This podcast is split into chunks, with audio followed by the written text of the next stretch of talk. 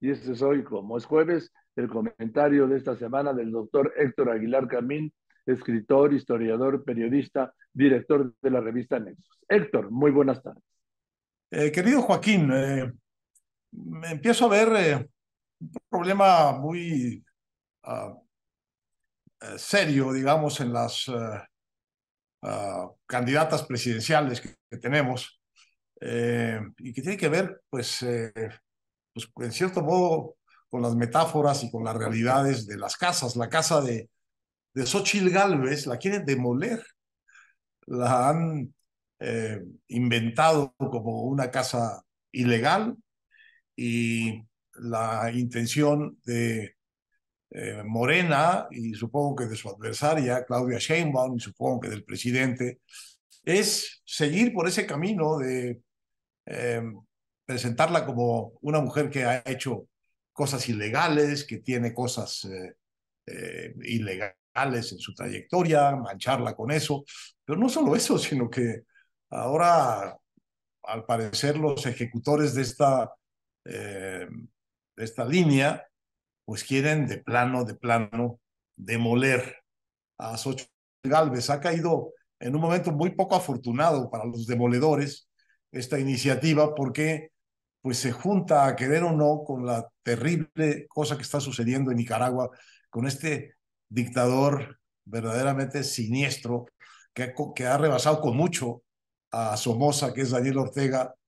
pues que ha despojado de su casa antes a muchos escritores, a Sergio Ramírez y ahora en estos días a Yoconda, a Yoconda Belli. Pues un eco hay de esto en esta idea estúpida de demolerle la casa a,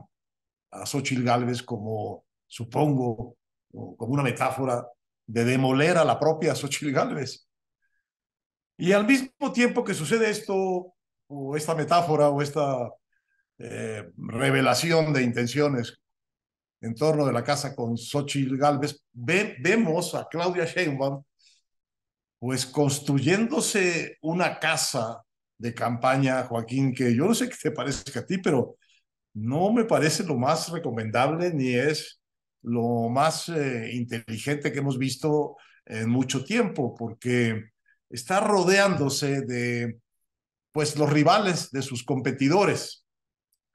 como si no tuviera suficiente chamba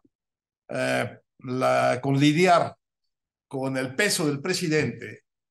atrás de su candidatura. Ahora se construye una casa en la que sus supuestos guardianes y constructores eh, son sus recientes adversarios. Eh, Adán Augusto López va a ser su coordinador de campaña, Ricardo Monreal va a ser su coordinador territorial, si, leí bien o recuerdo bien, y Fernández Noroña,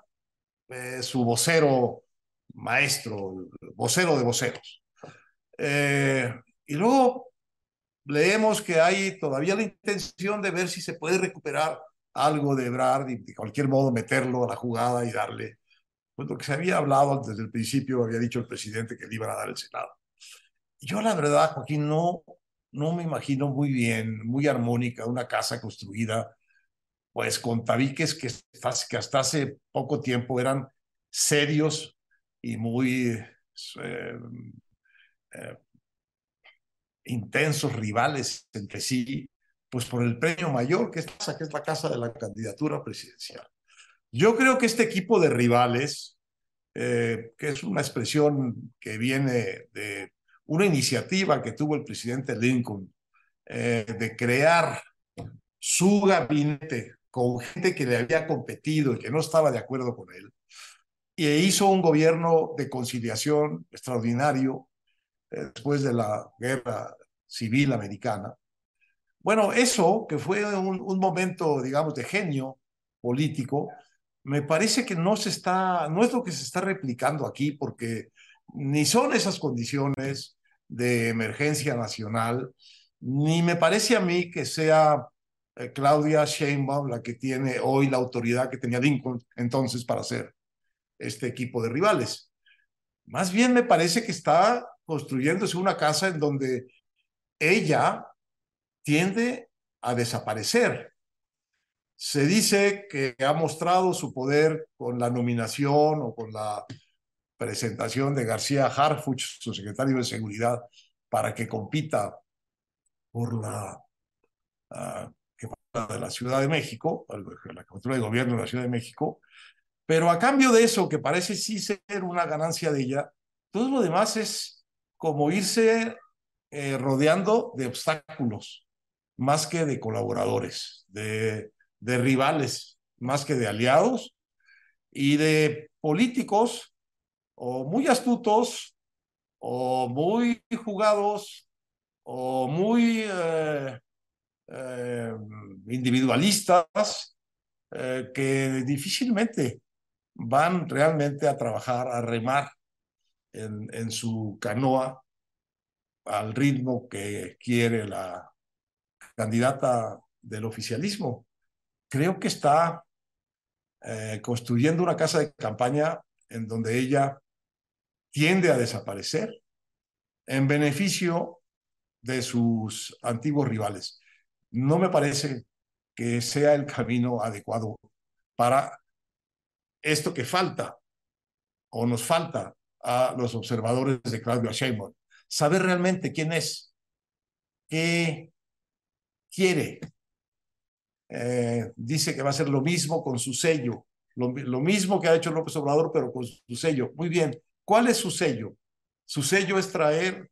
a la, al primer círculo de su campaña a Adán Augusto López, a Monreal y a Fernández Noroña, no hay mucho sello propio ahí.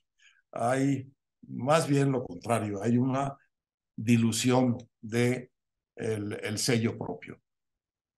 Eh, la revista The Economist, Joaquín, eh, hizo una descripción muy buena de Claudia Sheinbaum, poniendo el acento en su eh, tema, digamos, intelectual, académico, en el hecho de que es una científica y de que es una egresada de Stanford, universidad prestigiosa, si alguna, en el mundo, y que es además una especialista en temas medioambientales. Todo eso, Joaquín, le urge a México. Ciencia, conocimiento, política uh, sólida hacia la crisis eh, de medio ambiente que tenemos en México, como se tiene en todo el mundo. La agenda, digamos, más moderna que hay es la agenda medioambiental. Esa es la candidata que describe The Economist, que pues parece desaparecer abajo de las, de las paredes de esa casa que pues es de ella, pero en realidad es más bien ya cada vez más de sus rivales, de sus recientes rivales y de políticos que poco o nada tienen que ver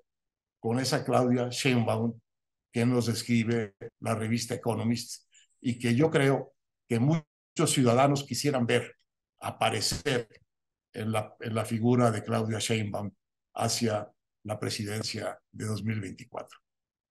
No, esta no es la que parece estar apareciendo, parece estar apareciendo una,